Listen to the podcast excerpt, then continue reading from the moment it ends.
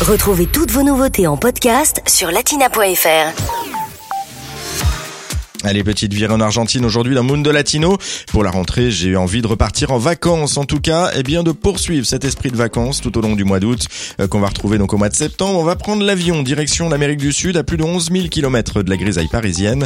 Et pour ce petit road trip, eh bien j'ai demandé à Samuel d'Altiplano Voyage de nous servir de guide.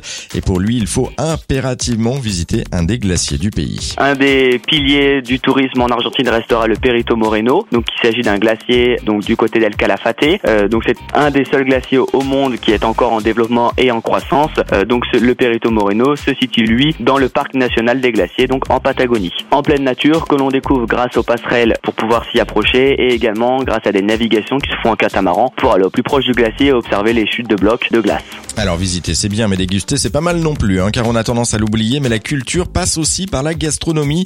Et en Argentine, il y a un incontournable, forcément. Parlons de, de l'astado, qui selon moi est un, un des plats ou du moins une euh, pratique qui se fait vraiment euh, tous les jours euh, à, en Argentine. Donc il s'agit du barbecue argentin avec de la viande bien souvent de Patagonie. C'est vraiment un moment de partage entre amis ou en famille. On va faire cuire le chorizo, le bife des lomos et, et des morceaux de, de porc avec euh, avec des légumes. Enfin, vous pourrez aussi profiter de l'univers des gauchos, ces gardiens de troupeaux des plaines sud-américaines appelés Pampa. Concernant un lieu plus intimiste, là je parlerai d'un hébergement qui selon moi est vraiment un coup de cœur. Donc c'est la Finca La Valentina qui se situe proche de Salta. Donc là on est plutôt dans la région des Andes euh, à la frontière du Chili et de la Bolivie. Donc voilà, cette finca permet en fait de faire de nombreuses promenades dans les environs, à cheval, de profiter de cours de cuisine ou de massage. Voilà, c'est vraiment une jonction intéressante aussi bien en couple ou en famille pour profiter en fait de l'univers des gauchos d'Argentine. Et pour découvrir l'Argentine, il faudra tout de même compter 14 heures de vol direct depuis euh, Paris et un billet autour des 900 euros.